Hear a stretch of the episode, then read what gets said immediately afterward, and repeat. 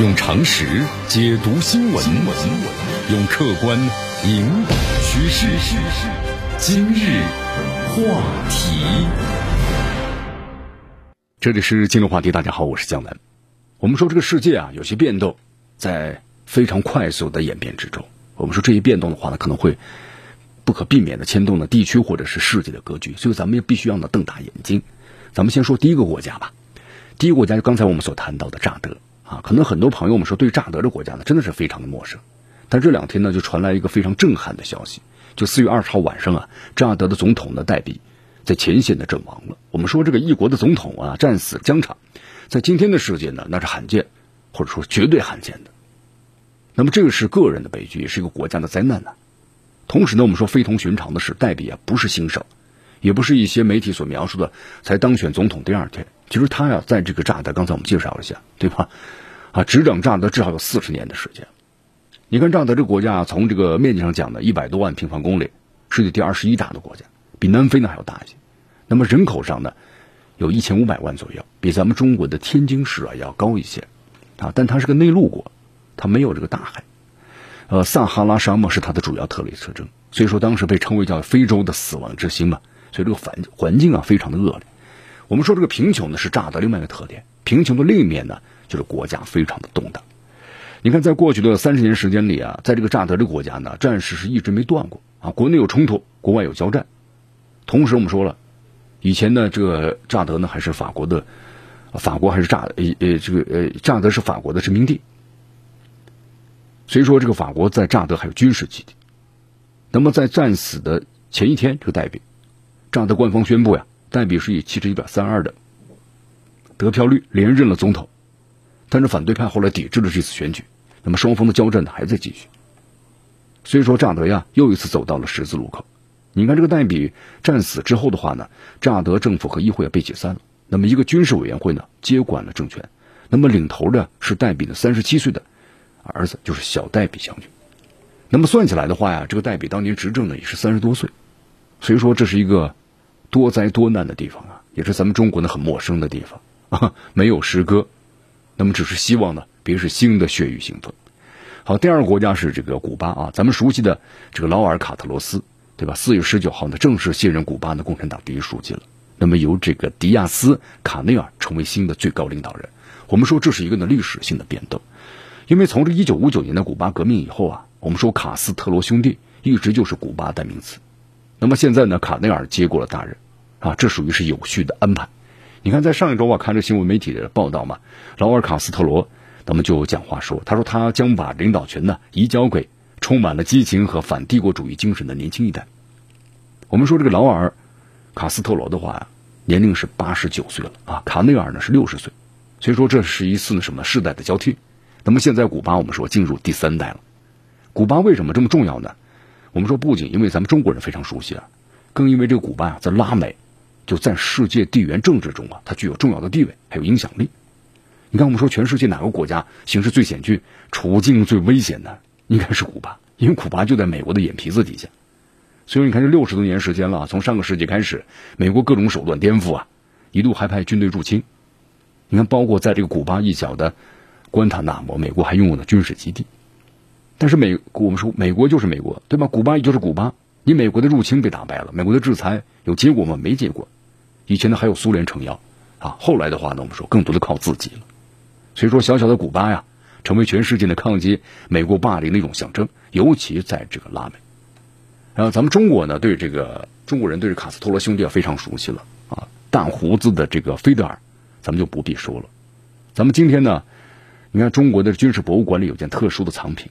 就是一把美制的 M 幺九幺幺 A 幺的这个手枪，用西班牙语啊刻着是毛泽东的名字，啊，这把手枪是战利品，是在这个一九六一年四月的时候，当时这个美国发动了猪湾战争，就当时有这个雇佣兵啊，想要在这个古巴的发生这个什么政变，但是这个袭击啊被古巴军民给击垮了，那么这把手枪呢后来成为是国礼送到了中国。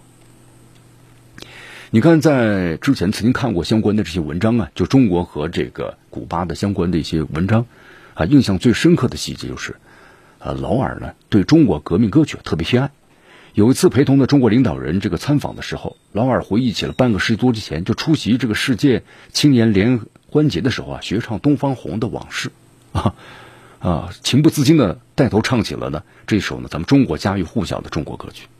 那么现在的话，我们说古巴进入个新的历史时期，那么肯定会面临着美国新的压力，还有就是巴黎。好，这第二个国家啊，那么第三个国家呢，咱们说的就是德国。你看，终于啊，在这个四月二十号。那么默克尔的接班人也确定了，那就是拉舍尔。啊，这默克尔的忠实的拥护者，那么现在呢，也是在这个基民盟啊啊主席，同时兼任呢北莱茵威斯特法伦州的州长。你看，这德国大选呢是在九月二十六号，今天下半年举行。那么拉舍尔届时会带领这个默克尔的联盟党的参选。我们说，尽管这外界就各种挽留，但是默克尔呢，我们说去已决了啊。所以说这次选举之后呢，就不再担任这个总理了。你看，我们说从这个零五年到现在呀，默克尔呢执掌德国是整整十六年了，啊，非常不错啊，是当今的世界上最杰出的女政治家，没有之一。你看她上台执政的时候呢，我们说法国总统还是希拉克，但是现在呢，我们说有萨奇、呃萨科齐，还有这个奥朗德，吐槽一下课了，是吧？爱丽舍宫的主人是年轻的马克龙，在这期间呢，英国至少换了是五任首相，德英国呢是这样的，美国呢换了四个总统，那么意大利呢？那么更是你方唱罢我登场，总理换了七八个人了，所以咱们觉得啊，这个时间呢总是无情。因为当时，呃呃，这个默克尔的话呢是一个略显羞涩的德国大妈，现在变成了一个什么呢？从容淡定的德国老大妈啊！最近两年时间吧，这个默克尔的身体不太好，多次在公开场合那点发抖，就经常发抖，后来不得不坐在椅子上来检阅着仪仗队。让这个默克尔啊，我们说啊，世界上对他印象最深刻的就是，其实不是他的执政时间。而是那，女性政治家的魅力。你看，我们说了啊，对于特朗普，他都敢于反对啊，于是他贴出那张著名的就六大门派围攻呢光明顶的照片。所以说，默克尔的老太太啊，还是非常有个性的。你看前年呢，他在这个美国哈佛大学的时候呢，发表演讲，公开表示，他说我们千万不能够称谎言为真相，也不能够呢把真相呢视为谎言，我们不能够将反常当做常态来加以接受。当时哈佛的学生们的鼓掌，老太太点到为止。但说的是谁，其实就不言而喻了。那么，对于中国和美国的摩擦呢，他直言不讳。他说：“当很多人认为美国要在全球的优势是因为被中国抢占而丢失的时候呢，不要忘了这种可能是美国主动放弃了全球领导者的角色啊。”这话说的非常好，一针见血呀。那么现在呢，要轮到这个拉舍尔呢要接受考验了，因为我们说欧洲啊，在全世界是重要一级的，作为欧洲领头羊的德国，它承担着特别的责任。啊，也最近一段时间看了一下关于这拉舍尔的相关的介绍，包括他的一些政策，和默克尔呢其实还是非常相似。也谈到了中国啊，拉舍尔呢直言不讳说中国呢是个竞争者，但是同时呢，德国和中国有广泛的合作。你看他还如数家珍嘛，杜伊斯堡港是一带一路工程中的重要的站点。他说对我国的外贸经济啊特别重要，但是对于呢，像这个萨克森州、还有巴伐利亚州和这个巴甫州啊这样的联邦州来说，中国呢也是一个巨大的市场。如果呢，只是因为汽车工艺的话，那么中德肯定会有分歧，但是还是有很多的合作，来日方长啊。好，你看三个国家说完了啊，那么这两天呢，我们就进入到一个历史的关键节点了啊。就为什么这么说呢？我们说呀，这个人事儿啊，总是有代谢的。你看这个对于古巴或者是德国，那么非洲贫穷之国乍得，它的变故呀，太惨烈，猝不及防，这是一种提醒啊，就是我们生真的不是生活在一个和平的世界。而是有幸的生活在一个和平的中国，那么这些变动的话呢，虽然是内政，但是会影响到对外的关系，包括呢和中国的交往。那么这个世界啊变化有时太大了，所以咱们需要呢瞪大眼睛，对吧？咱们呢也要向这个劳尔致敬，一位呢爱唱中国革命歌曲的传奇领袖，带领小小的古巴呀穿越惊涛骇浪。那么相对于呢加勒比不少国家的动荡，古巴虽然贫穷，但是呢古巴呢依然是古巴，让人刮目相看。还有就是默克尔啊，从东欧的这个物理学的女博士，最终成为了无可争议的领袖人物。她让我们看到是一个什么呢？女性的杰出能力。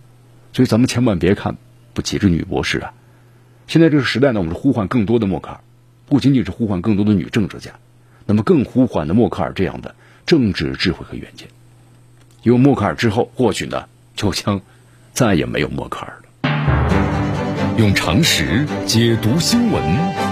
用客观引导趋势。今日话题。